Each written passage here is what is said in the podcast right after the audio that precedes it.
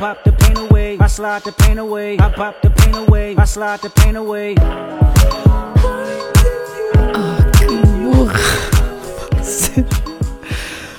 Porquê? Porquê? Porquê? Porquê? Porquê é que eu faço isto? E aposto que isto se vai ouvir. Porquê? Porque eu faço sempre isto, meto a intro primeiro e a quantidade de vezes que eu me esqueço de, de pôr em mute a intro é ridícula. E mais uma vez aconteceu. Mas pronto. Olá! Acho que está a ouvir um barulho qualquer de fundo. Mas eu estou a gravar hoje eh, no quarto da minha irmã. Porque já não gravava aqui há algum tempo. Acho que gravei aqui o primeiro episódio depois nunca mais gravei aqui. Mas quando gravo no meu quarto, tipo, estou sentada em cima da cama, é sempre assim meio desconfortável. Então agora decidi vir para aqui. Tinha aqui uma secretária. Sim, estive a ser burra este tempo todo. Mas pronto, está tudo bem. Conseguimos. Estou aqui e hum, cá estamos para o episódio número 20. Está certo! Estou a brincar. Uh, portanto, episódio número 20. Um, 20 é um número bastante redondo e estou a gravar isto tipo às 4h42 do dia em que vai sair, mas tenho tido dias completamente longos e então só hoje é que consegui gravar. O episódio sai daqui a uma hora e 20, sendo que estive a trabalhar e ainda devia fazer, devia não, vou fazer coisas depois de terminar de gravar, editar e ainda vou fazer a minha caminhada. Um, mas pronto, o que aconteceu nas últimas semanas? Olha, olhem, o último episódio, já agora para ver aqui um parênteses para pedir desculpa pelo, pelo mau áudio, pelo meu mood, por tudo. Eu sei que, hum, pronto, não tenho que estar sempre nas alturas e tudo mais, mas eu estava derrotadíssima. Só que eu não queria falhar, não é? E depois, não bastava eu estar derrotada, tinha de correr mal a cena do áudio. Imagina, não foi algo que eu soubesse que aconteceu. Literalmente eu gravei tudo e no final, quando meti isto no, no programa, isto estava a dizer que tem um problema qualquer no áudio. E eu, quando ouvi, tipo, de facto haviam partes que estavam meio estranhas, mas eu achei que estava, o resto estava ok. Depois, quando fui ouvir a sério, quando ele saiu, fiquei tipo, hum, that's not ok, Maria. mas pronto, olhem, lancei na mesma. Um, foi assim o episódio mais, mais longo, mas tentei ao máximo que também fosse um, bom, mediante o tema que eu falei, que eu não sei honestamente tudo o que eu falei no último episódio porque estava mesmo grog. Mas pronto, Estamos cá para, para o próximo episódio e o outro já passou e cá estamos novamente. Um, o que aconteceu nas últimas, na última semana? Portanto, foi a Feira de Mestrados do Porto, que correu mesmo muito bem. Eu estava muito feliz porque o meu trabalho no início foi muito back-office, portanto eu não via coisas a acontecer e às tantas isso criava aqui alguma angústia e alguma desmotivação, porque é do género, eu estou a articular coisas, estou a reservar coisas, estou a fazer isto acontecer, mas eu não estou a ver nada palpável e isso às vezes irritava-me, porque é do género. Um, enquanto que se calhar, quando eu estava na Inspiring, nós organizávamos as escolas, tipo mesmo com um mês de antecedência, mas tá, havia sempre uma escola a acontecer, eu via sempre as coisas a acontecer e tudo mais. Neste caso, nesta posição em que comecei um bocado mais cedo para preparar coisas de uns meses para a frente, era um bocado mais frustrante porque eu não via as coisas a acontecer, não estava com as pessoas presencialmente e tudo mais, então às vezes isso irritava um bocadinho e ficava um bocadinho chateada e desmotivada porque é do género, tipo, quando é que isto começa? Por outro lado, quando começou é tipo, de repente começou o roller coaster, de repente estou cheia de trabalho e não consigo um, consigo gerir tudo, mas é tipo boa coisa a acontecer porque as feiras vão ser muito seguidas a partir de agora. Mas pronto, Feira do Porto foi super fixe. Um, também eh, nós montámos, portanto, tudo no dia anterior, no dia 31. Tivemos lá desde as, pai, desde as 10 da manhã.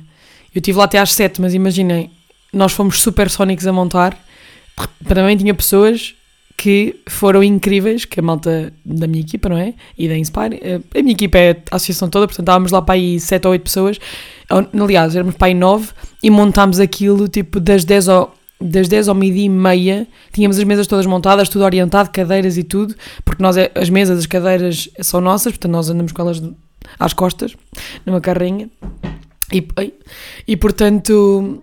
Uh, a equipa foi incrível, nós montámos aquilo mesmo rápido, tanto que nós montámos, almoçámos e depois eles só uh, tiveram mais um bocado, tivemos a ultimar lá uma, uma placa que nós temos lá grande, dizer feira de mestrados, não sei o que, não sei o que mais, e depois eles foram embora, eu fiquei com, com o Eduardo, o Chico e a Francisca, ficámos lá porque eles estavam a tratar de outras coisas e porque os, algumas das instituições iam lá montar nesse dia, e depois estive lá tipo até às 7 e, e viemos embora. Depois no dia a seguir A feira começou logo às 10. Foi bem fixe porque já tínhamos lá malta antes das 10 para ir à feira. Eu estava tipo, what the fuck is going on? Mas foi incrível eh, porque tivemos mesmo muitos alunos a passar por lá e isso é sempre incrível. Tivemos eh, bons registros, portanto, eles registavam-se antes para ter uma bebida. ahm, não só por isso, mas pronto, vá.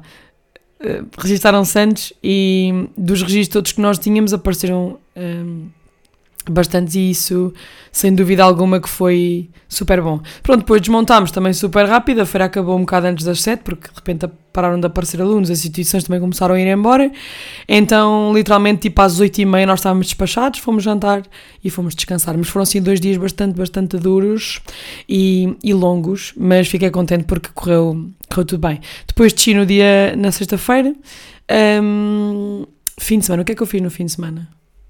Fim de semana, portanto, tive. Portanto, na sexta cheguei derrotadíssima. Fui logo descansar, estava a morrer. No sábado, pá, tive a minha, a minha sessão, a minha tardinha normal nos chicoteiros, das, das e meia às 5.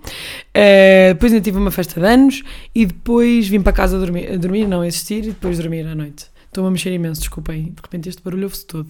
Ahm, e depois no domingo também tive uma cena dos escuteiros de manhã e durante a tarde estive a assistir, fiz a minha caminhada ainda e depois fui descansar. Porquê? Porque segunda e terça-feira estive em Lisboa porque fui dar sessões a, uma escola, a nono ano, que é um projeto que nós temos que é o Exploring Future. Acho que já tinha falado disto no Not Sure, mas que é um projeto basicamente que hum, nós estamos com as turmas e damos duas sessões diferentes, em que são literalmente jogos. Um é, um é um bocadinho mais do que o outro, portanto, um é mesmo um jogo de tabuleiro em que aquilo basicamente, resumidamente, é um mundo, existem problemas, eles têm de fazer profissões para resolver os problemas. E para fazer profissões têm de fazer tipo ensino secundário, depois aquilo tem lá as disciplinas, ensino superior, ter competências eh, extra, tipo criatividade, intelectuais, interpessoais, não sei o que, não sei o que mais, e depois eles. O objetivo é resolver os problemas que existem no mundo, os, os problemas vão ficando mais graves, etc. Pronto, resumidamente é para eles relacionarem o que é que uma profissão faz depois no mercado de trabalho. Depois a outra é sobre autoconhecimento, tipo, que interesse é que eles têm, aptidões, como é que isso pode estar relacionado com a área que eles vão escolher no ensino secundário, e depois de obstáculos que basicamente é hum, que situações é que eles podem passar no momento de tomar a decisão, tipo, eh, os meus pais escolherem o curso por mim, eu, eu pensar que tenho pouca informação sobre as áreas todas, tenho muitos interesses diferentes, eh, então não me consigo decidir, portanto, há alguns obstáculos que podem aparecer, pronto, isto faz-se em Portanto, cada turma de nono ano que nós vamos tem estas duas sessões durante duas horas. E eu, na segunda e na terça, estive a dar só a, a primeira, portanto, a do jogo de tabuleiro, durante, portanto, dei duas na segunda-feira à tarde e mais três na terça-feira. Portanto, uma da manhã e duas de tarde. E assim, aquilo é um jogo. Portanto, os primeiros 10 minutos da, da sessão, vá 10, 15, é literalmente a explicação do jogo. Ou seja, é uma cambada de slides a explicar bem aquilo se faz. E atenção, efetivamente a explicação é um bocadinho longa e tem alguns passos. Só que a cena é, se eles não estiverem atentos também não vão perceber, não é? E eu dei por mim eh, e a, a- a refletir e depois, e depois estivemos a falar sobre isto quando chegávamos e a, a Mafalda, a minha colega, veio comigo e estávamos a falar um bocado sobre isto e mesmo depois partilhei com a malta no escritório. Pá, que estes miúdos não, não estão habituados a jogar jogos de tabuleiro. É uma cena assustadora. Tipo, eu explicava o processo todo e depois nós fazemos, eu faço sempre com eles uma jogada inicial em que todos fazemos ao mesmo tempo, que é para eles perceberem, para eles mais ou menos estarem orientados. E literalmente eu tinha de ir a, a todas as mesas repetir praticamente a explicação toda que eu fiz no início, porque eles literalmente, eu chego lá e dizem logo, não percebi nada, nem sequer se esforçam para tentar. É tipo, há uma cena básica que é, eles têm literalmente uma carta de ação em que diz lá os passos todos que eles têm de passar que é tirar uma carta do baralho central, ir hum, a, uma- um outro espaço que nós chamamos de montra de oportunidades, buscar uma carta, e isto são dois passos que eles fazem inicialmente e que em cada jogada isto é feito. E eu chegava lá, eles tiravam a carta do baralho central, eu explicava que tipo de cartas é que saíam, e eles não sabiam o que fazer com a carta. Tipo, pegavam na carta, olhavam para ela, então e agora? Eu estava tipo, o que é que eu disse? O que é que eu disse que acontecia a esta carta? E é frustrante porque eu sinto que estes dias foram muito mais cansativos por eu ter de repetir tantas vezes a mesma coisa. Porque de repente todas as mesas isto acontecia. E depois era do género, ok, então vocês agora vão jogar hum, a partir de agora, tipo, eu, eu dizia, fazia para aí duas jogadas, dois jogadores dizia, ok, alguma coisa chamem. Então eu, eu dei por mim a, a mesma mesa chamar-me e dizer assim, pronto, já fizemos, e agora? É tipo, não continuavam a jogar. E eu estava tão frustrada porque demorei muito mais tempo e tive de estar muito mais uh, de um lado para o outro a tentar explicar e depois a repetir não sei o quê, porque eles nem sequer proativamente tentavam explicar. E era o que a Mafalda e eu dizíamos, que era, que ela estava a falar sobre isto, que é, se este jogo existisse no telemóvel, eles jogavam isto à primeira. Só que a cena de ser uma cena está em cima deles à frente, em cima deles à frente, à frente deles, em cima de uma mesa, com peças e coisas, parece que perdem a capacidade de, de fazer aquilo. E por muito que o jogo seja, seja denso, aquilo está o mais óbvio que nós conseguimos até agora, porque aquilo, aquilo é o produto final de vários testes que fomos fazendo. E o jogo neste momento está no, no, no extremo de otimização. Claro que há sempre uma margem para, mas neste momento nós consideramos que, mediante as turmas que nós temos estado, este é o, o cenário que está mais. Um, otimizado. E literalmente, estou a dizer literalmente imensas vezes, não sei o que é que está a passar, mas cada peça e cada cartinha tem tudo explicado.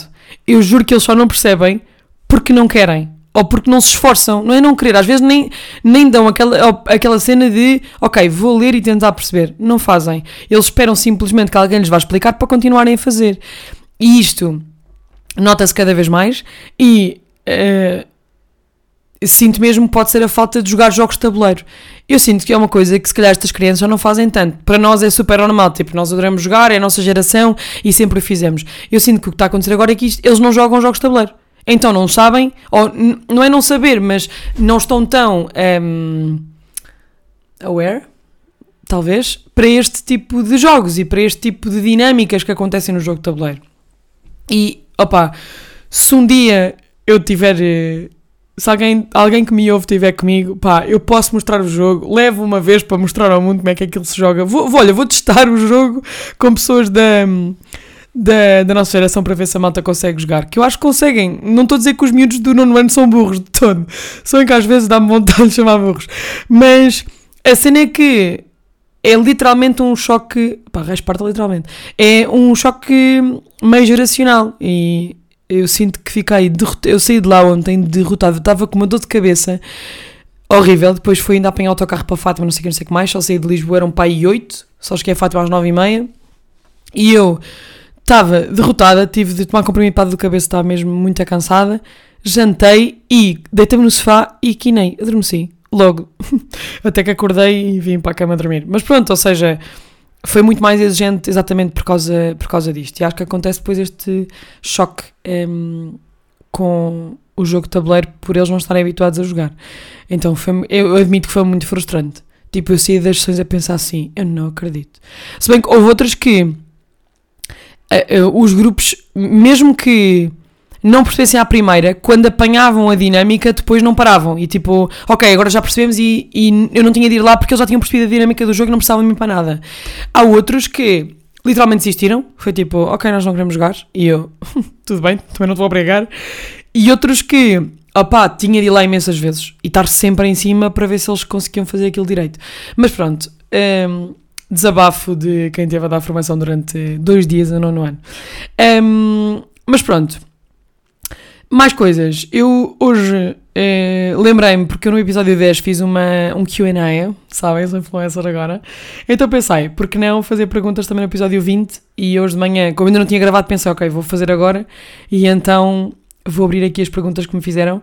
Ainda foram algumas, mas. Eh, algumas várias pessoas fizeram várias, portanto está tudo bem. Uh, eu vou dizer as pessoas, sinto que eles não se importam, uh, são praticamente todos meus amigos, portanto está tudo bem. então, o meu querido amigo Diogo Craveiro, que é um super fã deste podcast, ele sabe, e com quem eu vou amanhã ver Teixeira da Moto e estou num êxtase enorme, um, ehm, mandou-me três perguntas. E a primeira é Eleições. Eleições legislativas, o que achas barra sentes sobre o panorama político-social atual? Um, primeiro, para quem conhece o Diogo, não sei se alguém aqui conhece, ele adora política e para quem o seguir no Instagram, ele faz, aliás, ele faz uns posts interessantes uh, sobre a opinião dele em relação à política e também normalmente faz críticas de livros que ele lê em relação, não só em relação a isso, mas faz críticas, portanto, se quiserem ver, passem por lá que ele tem coisas interessantes. Mas, em relação a isto, eu sinto que não sei o suficiente sobre política e isso irrita-me, porque eu, não irrita-me, porque eu só não sei por, porque ainda não perdi, perdi tempo, não é perder tempo, mas porque ainda não Uh, parei para pensar sobre isso ou para ver isso. Uh, portanto, eu que estou à espera da tua aula. Independentemente disso, o que eu acho um, que acaba por acontecer é eu não percebo muito sobre política, embora esteja a tentar perceber cada vez mais, mas se eu, não, se eu sinto que vou dar uma opinião, ou seja, se eu sinto que não tenho opinião estruturada sobre aquilo, eu simplesmente fico lá dentro e não dou a minha opinião. O que eu acho que começa a acontecer é. Há pessoas, e isto vê-se muito tipo Twitter, eu não estou muito nas threads, tipo, tenho conta, mas não ando lá muito, mas já quando às vezes faço lá um scroll é isso que aparece, que é pessoas a darem opinião sem haver ali, tipo, algo fundamentado.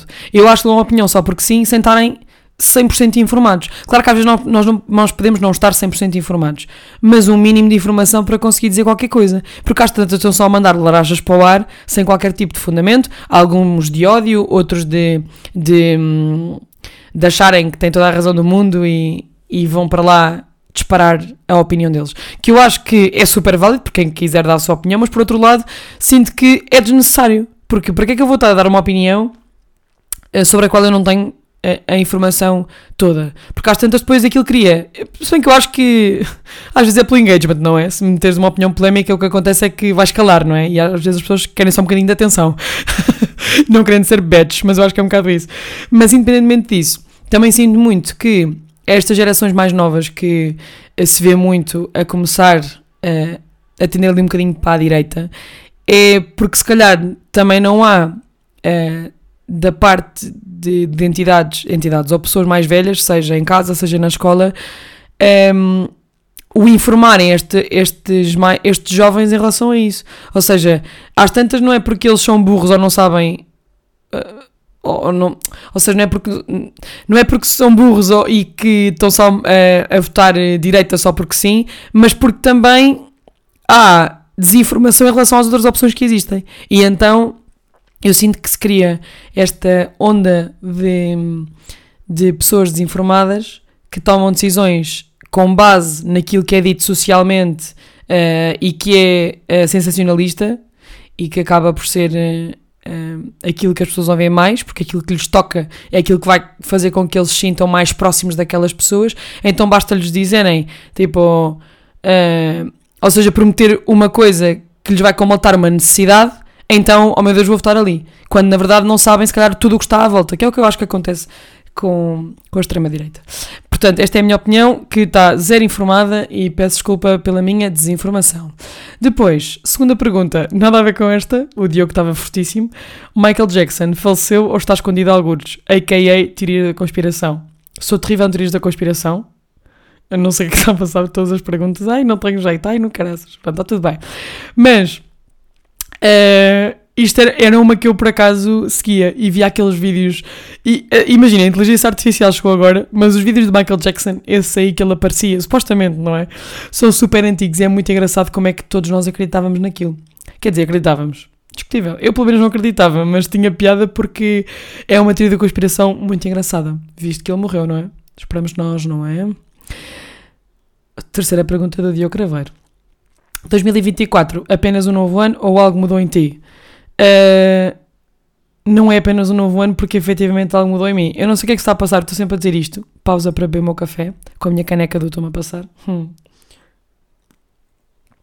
Mas eu este ano, portanto, comecei aquele desafio do 75 Hard de hum, comer saudável, eh, eh, exercício físico, beber água, etc.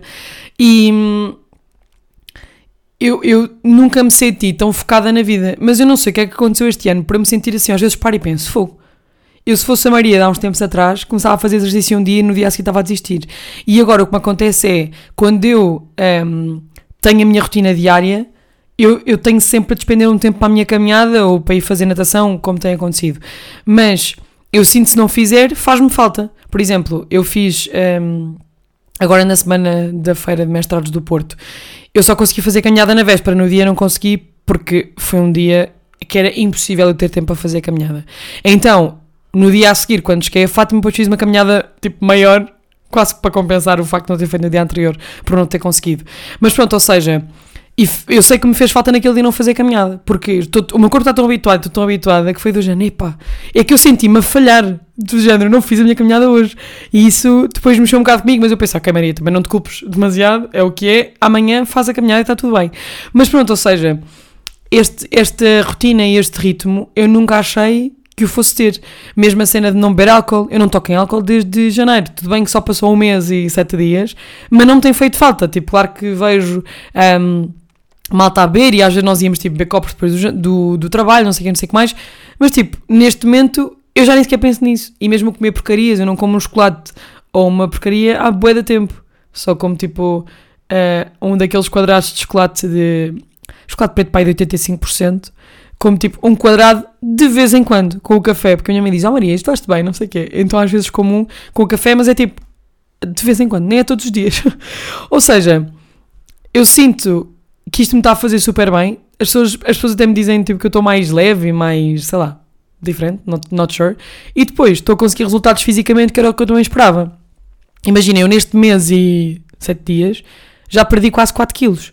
E é uma cena que tudo bem, o não beber álcool, os doces, etc, ajuda bastante. Mas também se eu não se fosse só isso, eu não fizer exercício físico, o beber água, etc, se calhar o resultado não seria este.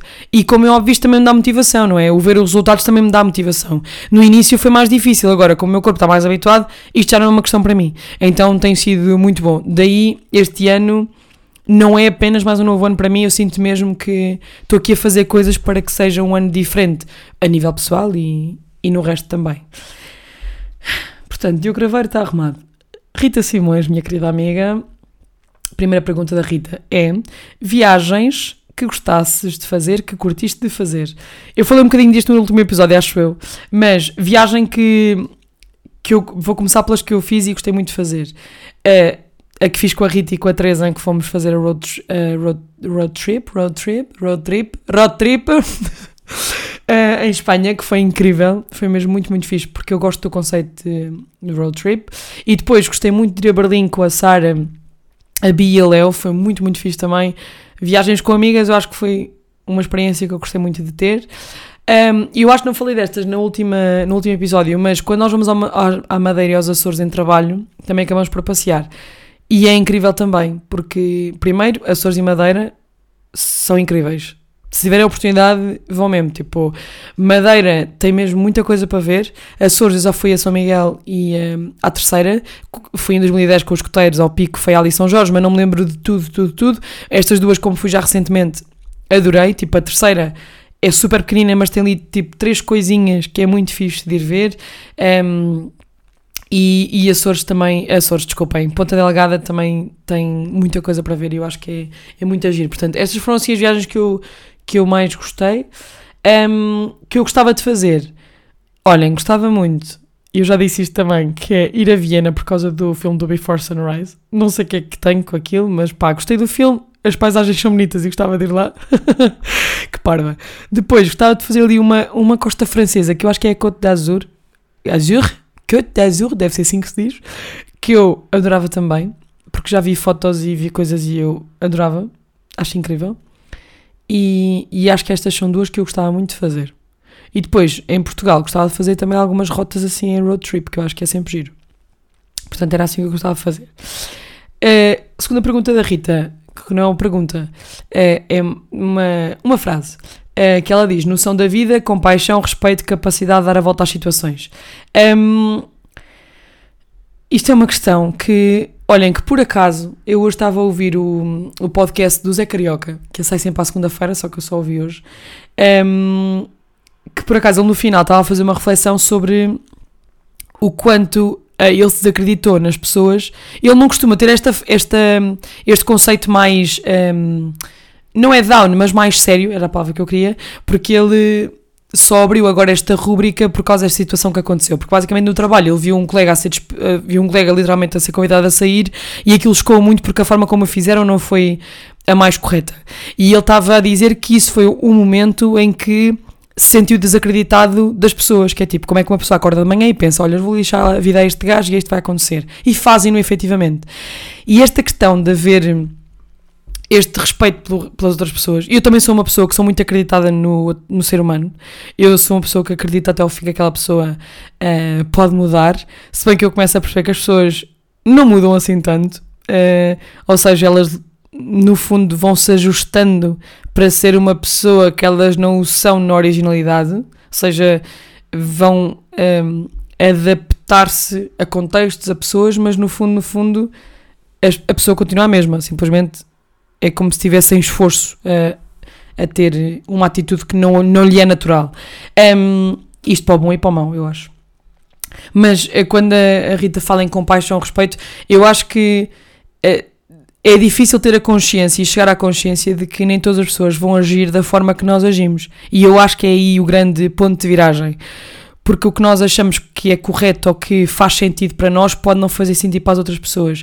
Mas ver as pessoas a ter uma atitude que nós não teríamos ou que não nos imaginamos a ter, porque nunca se diz nunca, não é? Um, Choca-nos no imediato porque é do género. Como é que esta pessoa foi capaz de fazer isto?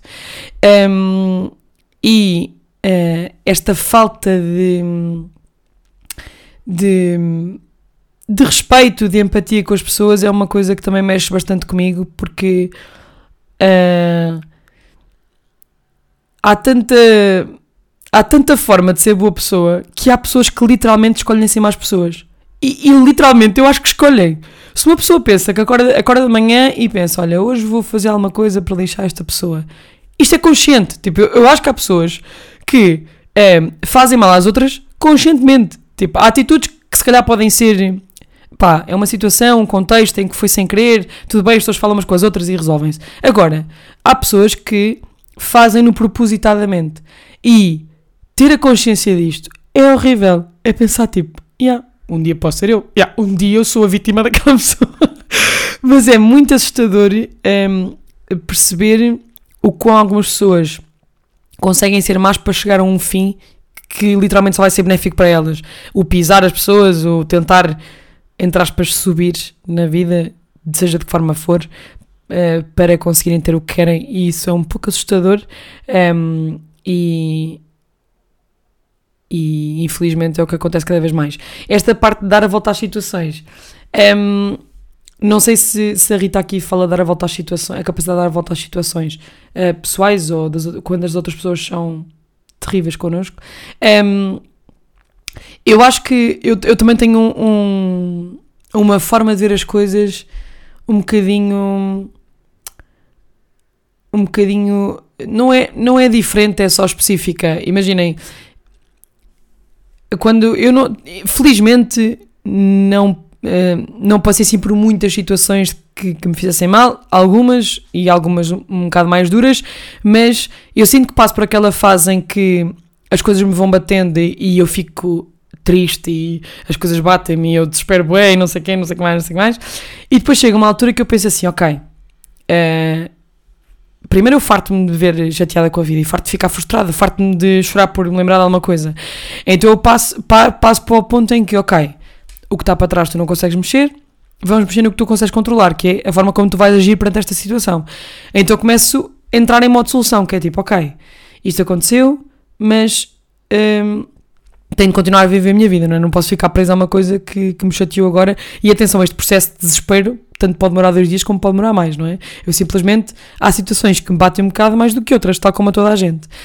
Um, e depois, eu acho que nós só percebemos o, a razão de alguma coisa ter acontecido um bocadinho mais tarde. Se calhar só vamos saber o porquê da, daquela pessoa nos ter feito o que fez ou daquela situação ter acontecido um bocadinho mais tarde. Um, e só vamos perceber o impacto que isso teve em nós também um bocadinho mais tarde. E honestamente, grande parte das vezes, ou uma boa parte das vezes, o que aconteceu também traz coisas positivas. Sempre. Eu acho que, mesmo que a situação tenha sido muito má na altura e tenha sido terrível, se olharmos com a distância suficiente, ou com a, com a distância de, ok, esta situação não me arrependo, aconteceu, já aprendi o que tinha a aprender com isto, eu vou olhar para aquilo como uma aprendizagem, tanto positiva como se calhar negativa. Se calhar vamos ver atitudes que nós temos depois dessa coisa ter acontecido, que são negativas para nós, mas também conseguimos ver algumas coisas positivas. Portanto, o, o dar a volta às coisas é relativo, porque depende da pessoa, depende da situação, depende do impacto que aquilo tem em cada pessoa. Agora, um, a forma como nós o fazemos, acho que é. Um, eu, sou, eu, eu não me entrego assim tanto ao, ao quão down eu fico nestas coisas, porque sinto que não compensa. Tipo, quando eu sei que por muito magoada que eu esteja, para que é que eu me vou estar a encostar ao que me está literalmente a magoar ou que está a chatear-me? Se eu ficar aqui muito mais tempo, vai ser cada vez pior, vou estar num loop infinito de desespero e não vou passar daqui. Daí eu depois passar para um modo um bocadinho mais de solução. Mas lá está, é a minha forma de ver as coisas, depois depende de, de cada pessoa. Depois, a minha querida amiga Sara Correia perguntou qual é o truque. Isto é, isto é a, pergunta mais importante de todas que eu vou ler, está bem? Qual é o truque para ser tão fixe e estilosa como tu? Não há, não dá. Estou a brincar, claro que dá, porque eu não sou assim tão fixe e estilosa, minha querida amiga. Não há truque? Sejam vocês mesmos, sabem? Não se guiem pelos outros, não queiram ser alguém que vocês não são, por favor. Não, mas hum, não há truques, eh, porque eu pá, fixe estilosa, sinto que não é o que me assiste. um bocadinho, vá, só parte de fixe, estilosa, muito menos. Mas hum, não há bem truques, malta. Sejam quem vocês quiserem ser. Sara, obrigada pelo elogio, sabes? Mega. Depois, a minha amiga Daniela, Dada, para os amigos. Como é que tens sentido fazer o podcast? Olhem, muito bem. Fechou, pronto, acabou a resposta. Não estou a brincar. Depois de 20 episódios, continuo-me a sentir muito bem e é incrível porque sinto que também estou a melhorar, não só em estrutura de podcast, a falar um bocadinho mais devagar, ainda me atrapalho um bocadinho às vezes, mas sinto que me esforço mais para que isso aconteça.